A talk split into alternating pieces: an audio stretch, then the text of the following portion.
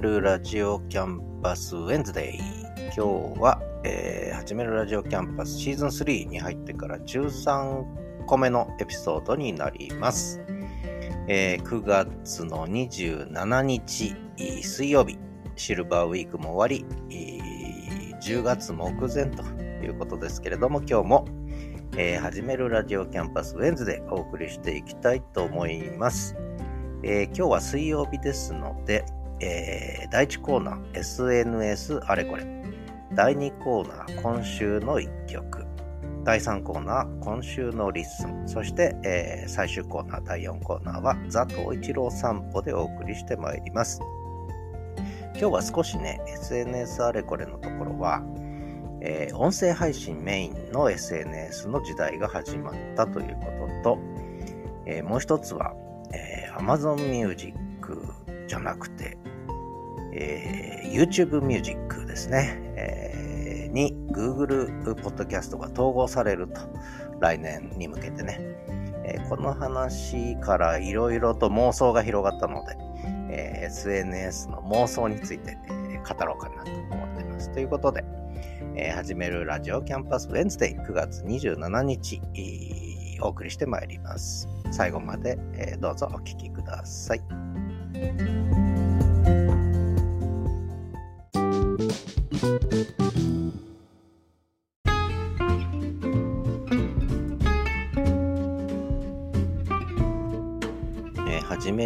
ジオキャンパス Wednesday 9月27日ですね、水曜日。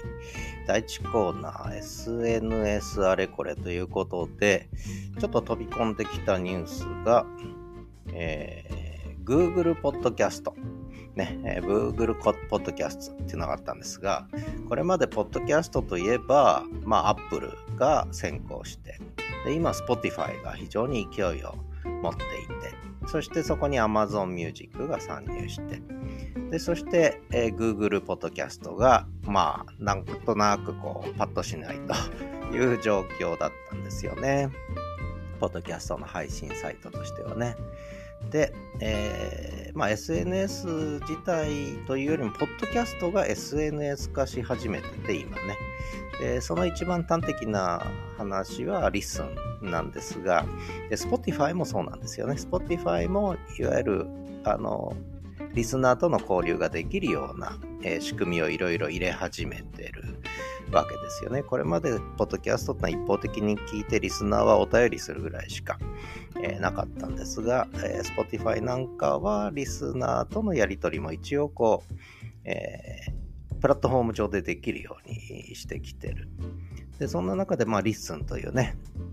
えー、ポッドキャスト界の革命児が登場して、えー、今その SNS 化が急速に進展してって、まあ、それが刺激になってるかどうかは別として、まあ、必然的にポッドキャスト自体がやっぱり SNS 化していくんだと思うんですよね。で,、えー、で逆の方から言うと SNS が音声配信メインの時代に入ってきたと。でこれはますます加速するっていうのは私の、えー、持論でしてでそういう方向にどんどん行くと思うんですが、まあ、そんな中で今、まあ、Apple Podcast は旧来型から発展させる気があんまりないのかな。よくわからない。えー、で、今、Spotify が今言ったちょっと SNS 的な機能もちょっとずつ入れながら。えー、で、もう一個、Spotify の強みは、やっぱり、まあ、アンカーというのを取り込んだわけですけど、音楽ですよね。ミュージックの要素があると。で、Amazon Music もそうなんですよね。もともと Amazon Music ってミュージック本体のところに、ポッドキャストが追加されて入ってきたと。で、今回 Google Podcast と YouTube Music、えー、で、これが、まあ、統合するという話になると、えー、これは実は結構大きな動きになるんじゃないかなと思うんですね。で、まあ一番わかりやすいところから言うと音楽という要素ね。で、これ Apple Podcast にはあんまりない。で、Amazon Music はもともと音楽主体。で、Spotify はもともと音楽主体のところに、いわゆるポッドキャストのホスティングサービスのアンカーを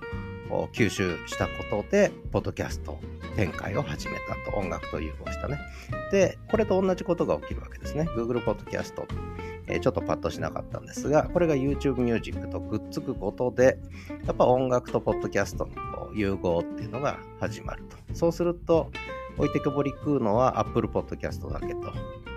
まあ、あとリスもね ということになるわけです。音楽に関してはね。ただ、大事なのは音楽じゃないんですね。このポッドキャストの SNS 化ということ、あるいは SNS の音声配信メインの SNS のこれ今後の展開って言った時には大事なのは2つあると思って1個は検索性です検索性検索がしにくかったんですポッドキャストはねでこれが AI による文字起こしが絡むことで検索できるようになってきた。で今これに対応してるのが最も対応してるのがリッスンなんですが Apple Podcast は対応してない。Amazon Music もやる気はない。で Spotify も多分ここはやる気がない、えー、でちょっとこれは、えー、っと、ポッドキャストではないんですが、厳密には。えー、スタンド FM はその文字起こしっていうね、機能を今入れ始めてる。わけなんですが、ここで、えー、YouTube。YouTube は検索が非常に強い。で、Google も検索が強い。で、YouTube の、えー、映像、えー、再生してもらうと分かりますけど、リアルタイムで文字起こしされて、しかも文字起こしのところに画面が飛べるんですよね。でこれはもう AI による文字起こしと検索性を高めてしかもそこにリアルタイムで、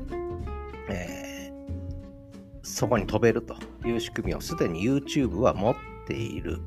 ここに Google Podcast が加わる。そうすると Google Podcast も検索性を一気に高める。もともと Google は検索エンジンで、えー、鳴らしたところなのでもうこれ検索は一番強いだろうということでこのけ文字起こし検索性で YouTube プラス Google は一気に頭2つ3つ上に出るということが予測される。でしかもさっき言った音楽の要素も持っているという話ですね。で、これだけで終わらないんですね。これが一番重要なんですが、もう一個。これ検索性っていうことにも関連するし、えー、SNS 化ってことにも関連するんだけれども、あの、これ、ポッドキャスト聞いてる人はよくわかると思うんですけど、番組で検索するんですよね、今はね、大体。で、番組を登録するんですよね。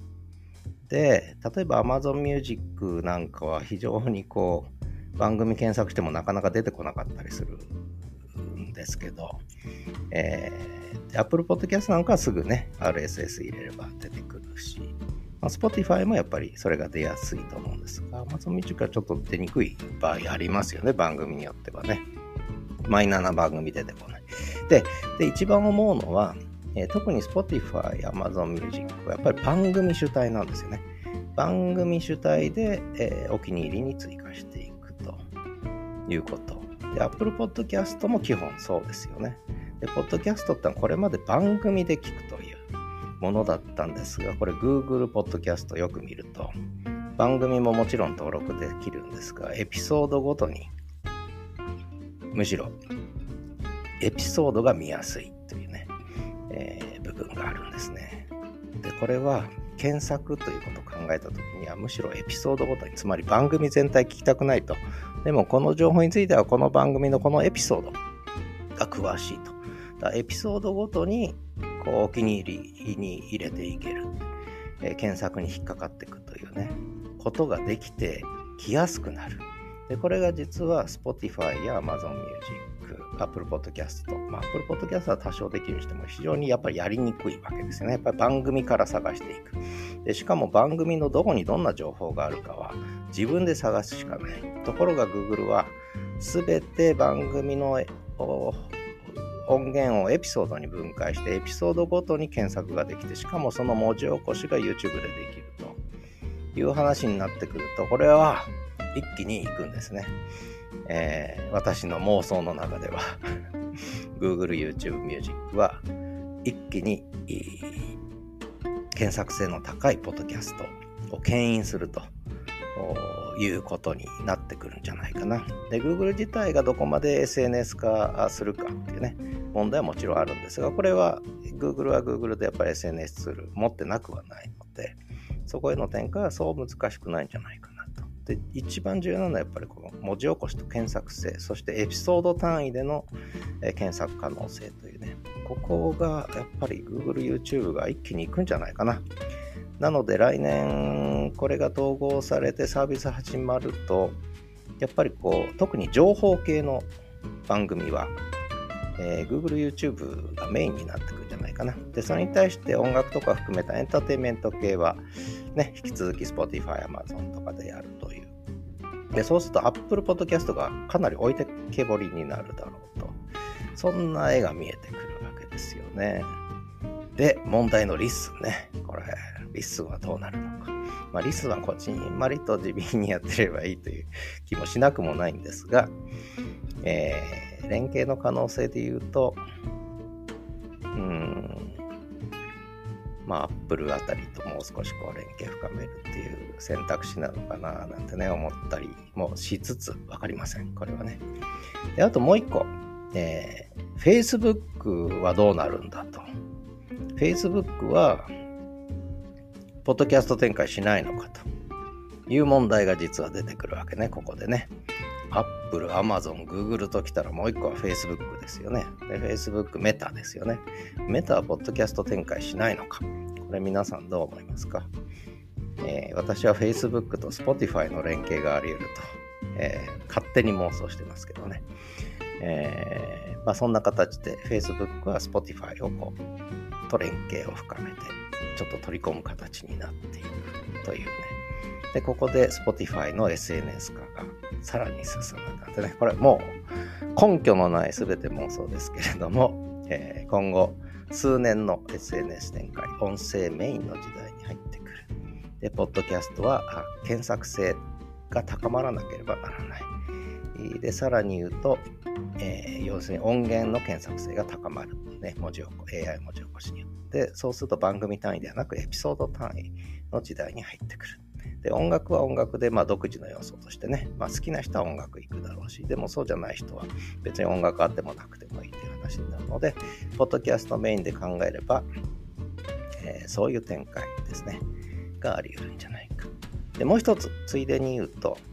えー、独立型の音声配信、ね、ボイシーとか、スタンド FM はじゃあどうなるのか。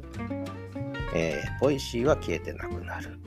え、遅かれ早かれね。え、これはあの特に Google、YouTube に全部行くし、その通過点としてはスタンド FM に流れると。スタンド FM は今後どうなるかというと、スタンド FM 自体もちょっと次の展開が見えてないので、私はもっとノートと連携した方がいいと思ってるんですけれども、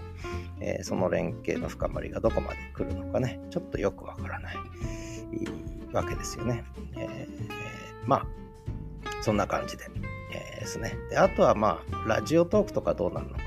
これはもうライブ文化っていずれ廃れてオンデマンド文化に全て移行するので、これは文字チャット、ボイスチャットが全てブログ文化に流れていったのと同じ原理で、えー、そういう風になっていくので、今後ライブの音声配信はどんどんどんどん下火になっていく。みんな疲れてやめていく。で、オンデマンド型の音声配信。で、えー、ライブはオフラインでやるという話に、まあ、なってくるだろうというね、えー、そんな妄想を、えー、広げてみました。さあどうなるかわかりませんが、えーまあ、根拠のないヨタ話として聞いてください。ということで、えー、今週の一曲ですが、今週の一曲はそんな、えー、音声チャットの時代に、ちょっと前回、えー、音声チャットの時に、えー、っと、辻彩乃さんの猫になりたいという、え曲聴いていただいたんですけれども、その同じ人ね、えが、ゆいわかりますか、UYI のゆいね。ゆいの、えー、ファンだったので、私はもう30超えてたんですが、ゆいちゃんをそれで知って、デビュー当時のね、で最初の全国ツアーで名古屋のボトムラインに私、あの周りみんな若い人ばっかだったんですが、私はおじさん一人で行きました。なんてね。ということで、ゆいの曲を聴いてもらいます。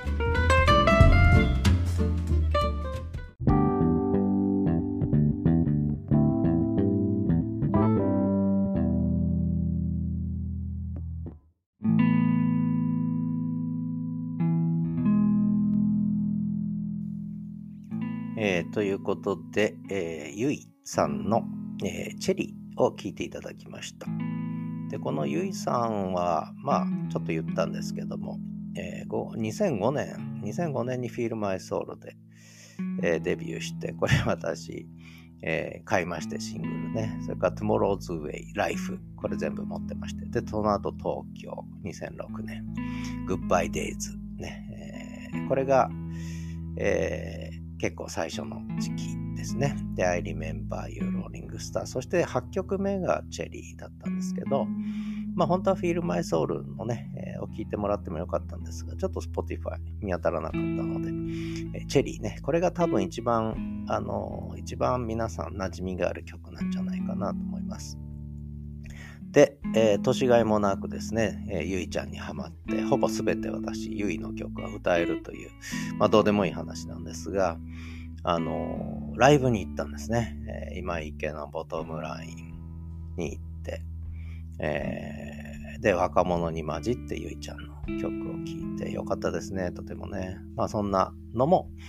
まあ、いわゆる SNS、音声チャット時代に知り合った方に教えてもらったっていうね、え情報をシェアしてもらったということなんですけどね、とても楽しい時代でした。で、ちょっと第2コーナーの終わりで、えー、ちょっと宅配業者が来てですね、えー、ちょっと慌てて、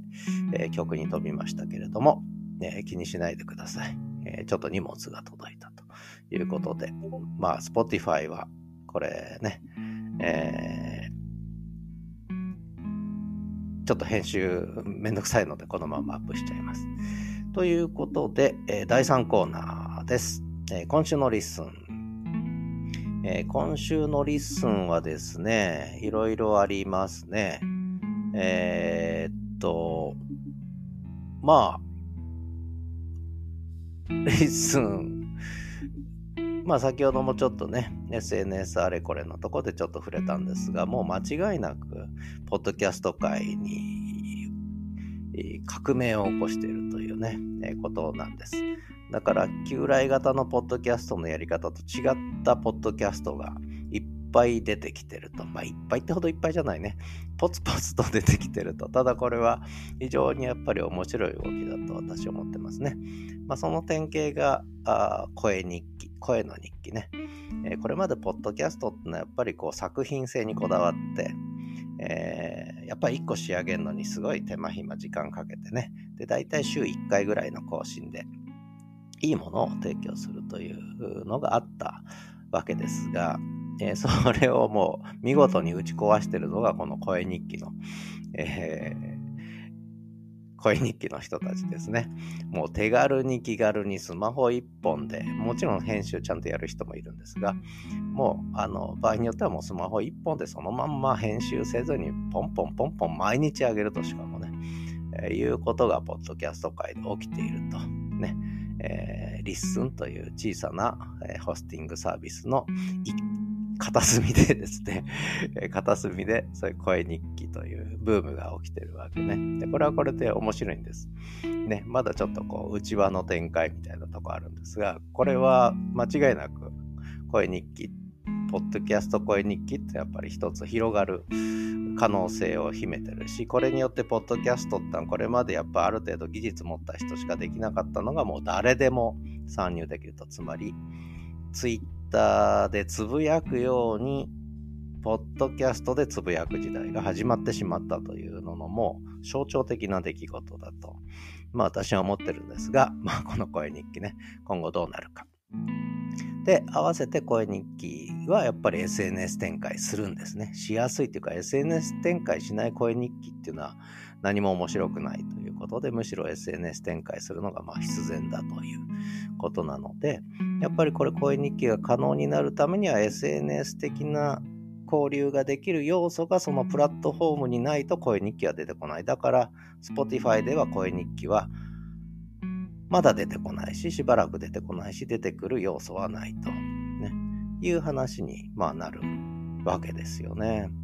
で、声日記はだから結構リスンでやってる皆さんはもうリスン内部限定という形でやってるんですが、ただそうは言ってもだんだん外に漏れてきますし、私の声日記は Apple Podcast にも Spotify にも Amazon Music にも流れてますから、まあ聞いてる人はいないと思いますけども、ほとんどね。でも流れてるわけですよね。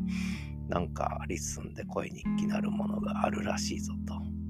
ね、なんか楽しくやってるっぽいぞみたいな流れて。で、徐々に徐々にそういうこう動きが広がっていく可能性があるし、えー、似たようなサービスがやっぱり出てくる可能性はやっぱりあるんじゃないかなと思いますね、これはね。で、これが一つのこう LISTEN 界隈での、えー、大きな動き大きな小さな動きですね。それからあとは、これ私思ってるのは、その、まあさっきも言ったんですけど、やっぱりポッドキャストってのはそういうふうに番組主体で、その番組というカラーで、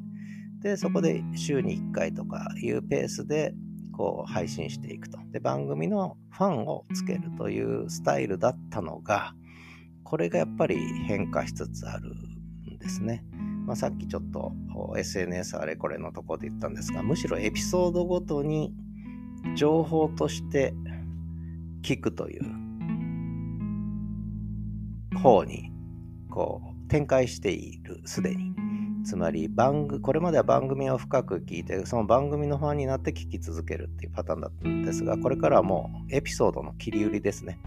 えー、エピソード、要するにこれは検索性が高まったってことと連動してるわけね。つまりだから自分の聞きたいやつだけ聞くと。別に番組のファンでも何でもないけども、この情報はこのエピソード聞くとわかるっていう。そういうこう、ポッドキャストの検索性が高まったことで、エピソード単位で聞かれるっていうことにやっぱなってきてるんですよね。だから番組を聞くという聞き方とエピソードを聞くって聞き方とこれ両方出てきた。で特にエピソードで切り売りされて聞かれるということが出てきてるのででこれにやっぱりこうちょっとこうそういうのに対応したポッドキャストが出てくるし出始めてるような気がしますね。ただやっぱり見てると依然として番組単位でエピソードを作ってるという番組が多いけどもそれだけじゃない時代に入っちゃったんじゃないかなという気がしてますねだからそういう意味では LISTEN さんでの動きは一つは声日記なんだけどもう一個はエピソード単位でのつまり検索性を持ったエピソード単位でのこう番組作りみたいなことが起きてくる。えー、そうするとこれまでみたいな、えー、番組作りやエピソード作りというのとはちょっと違った特に情報系の番組はもうちょっと情報単位でエピソード作りをする話になってくるんじゃないかな。でそうするとこうまあこれはどういう質をリスナーが求めるかですよね。で、これまでやっぱやっぱり番組聞きやすい、聞いてて心地よい。だから音質も含めて品質を求める。えー、このリスナーが、あ、このリスナーじゃない、このポッドキャスターが好きで言ったんだけど、そうじゃなくて情報を求めるようになってくるので、そうするともう、ね、やっぱり内容ですよね。内容のところで聞くというリスナーがやっぱり増えてくるし、出てくるんじゃないかな。えー、文字情報もリンクするわけですし、検索性も高まるわけですから。で、番組ずっと聞き続けなくても、そのエピソードだけ聞けば満足するというね、こういう聞き方がやっぱり出てくるような気がして、で、 LISTEN の番組の中でもそういうこう番組作りをする人が、まだあんまり出てないけども、えー、これから出てくんじゃないかなというふうに勝手に思ってますね。私はね。まあそんな感じですね。で、あとは、えー、もう一個はその、えー、いわゆるこう、ライブとオンデマンドっていうことなんですが、えー、結局その音声データをオンデマンドで置いとけるし、気軽に置けると。誰しもやれると。誰もがポッドキャスターになれる。で、で、それを今は例えばラジオトークとかライブでやってるわけね。で、スタンド FM もちょっとライブ文化が結構強いんですけども、あの、これはね、まあライブとオンデマンドの話はまた今度しようかな。えー、これはこれで、あの、一つあるんです。やっぱりライブ文化じゃなくてオンデマンド文化にいずれ移行していくっていう根拠も必然性もあるんですけど、まあこの話はまたいずれやろうかな。えー、一個だけ言っとくと、こう、リスンはだから結局オンデマンドのポッドキャストで SNS 展開してるから、ライブはどこで起きるかというと、オフライン、オフラインで起きるんですね。で、オンラインのライブよりもオフラインのライブの方が面白い。ね。という、まあそれだけ、それだけ言っときましょうかね。ということで、よくわかりませんが、今週のリスンでした。次は第4コーナー、ザ・トイチロー散歩のコーナーです。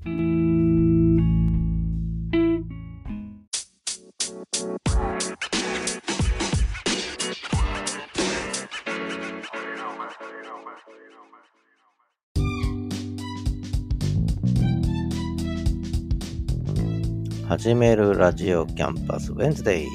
第4コーナーザ・トイチロー散歩のコーナーです、えー、ちょっと前の音源になるんですけれども、えー、9月の23日と24日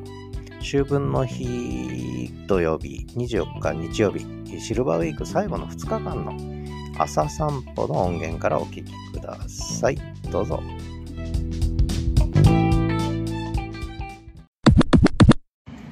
9月23日土曜日秋分の日。朝の豊平川散歩朝の6時22分。東一郎くんは今日も朝から元気です。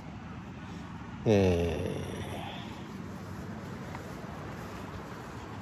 ー、今日は静かな朝ですね、えー、青空広がって雲が薄く高く。涼しく涼しいっていうかもうちょっと寒いぐらいですね、えー、そんな朝の札幌です。統一郎君は元気に歩いてます。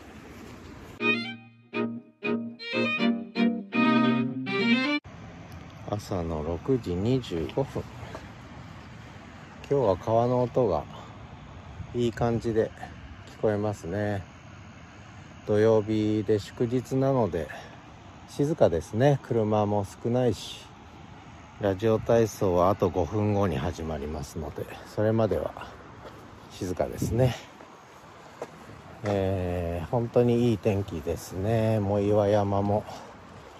綺麗に近くにすごく近くに見えますね今日はね。えー、東一郎くんも歩きやすいのかスタスタスタスタどんどん歩いていきますね。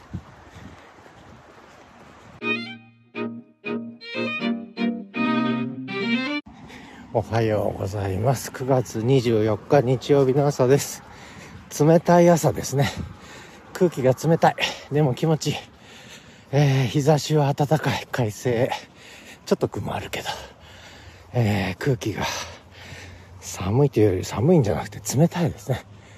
えー、冷たい朝。日差しは暖かい。ポカポカです。えー、ラジオ体操がちょうど始まったとこですね。東一郎くんは元気に朝からうんちも出て走り回ってますね。元気元気。とにかく元気。えー、絶好調ですね。えー、ね、東一郎くん。はい、おしっこもほぼ出尽くした感じですね。ではまた。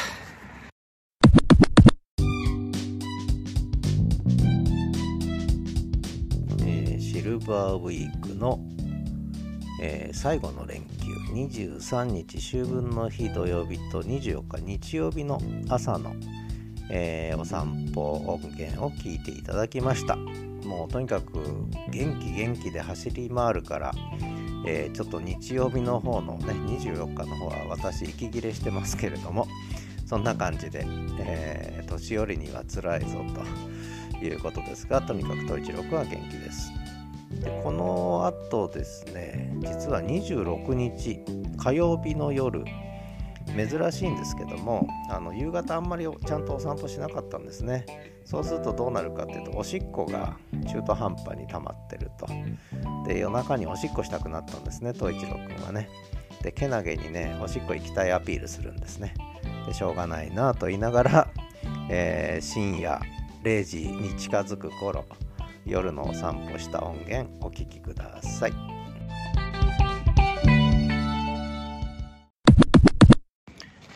9月26日夜の23時51分真夜中です夕方ちゃんとお散歩しなかった東一郎くんは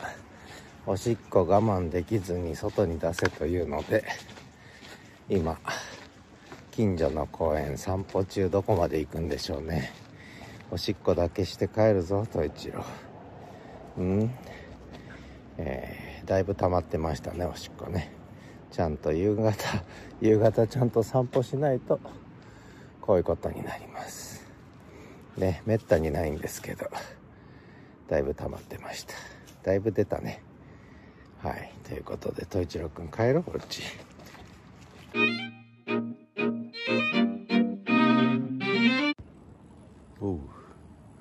夜中23時55分。お散歩ライブでもやるかな？お散歩ライブ。スタイフかなんかで。ね。お散歩ライブ。お散歩ダラダラライブとか。ね。東一郎くんは一通りおしっこ出たみたいですけども。まだ出るのかな？すごい出るね君は。どんだけ貯めてたのよく歩きますね。夜中なのに。えー、もうおしっこ場所を次々と。よいしょ。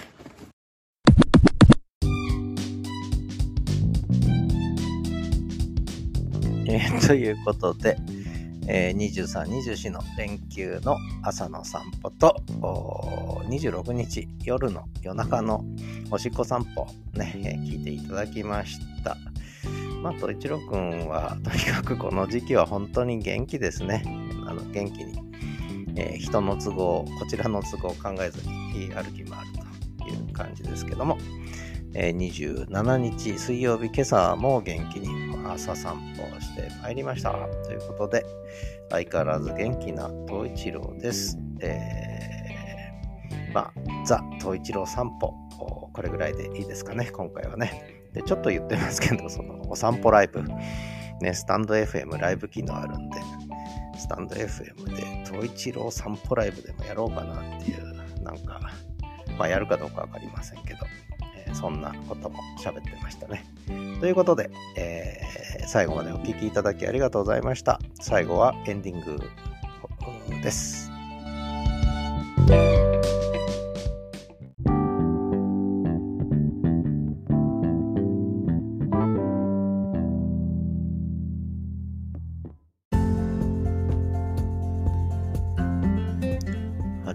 ラジオキャンパスウェンズデイ9月27日水曜日の放送でした。最後までお聴きいただきましてありがとうございました。今日はね、えー、SNS について少し大胆な妄想を語ってみました。それから、えー、 LISTEN の最近と今後、ね、今起きてることについてもちょっと語ってみました。特に、まあ、音声配信中心の SNS への展開というで、そこでのいわゆるこう、いろんな SNS サービスのね、今後の動きっていうのがかなりちょっと新たな展開を見せてきてまして、これは私としては面白いですね。やはり次の15年が始まったと。ね、SNS の次の15年が始まった。それは音声配信を中心にいろんなものが回っていくぞということで、えー、とても楽しみですね。えー、ということで、えー、始めるラジオキャンパスウェンズデー。今日は結構勝手なこと喋ってしまいましたけれども、楽しんでいただけましたでしょうか？次は、えー、あ、10月になっちゃいますね。次は10月1日日曜日の朝の配信になります。ということで、えー、またお会いしましょう。ではまた。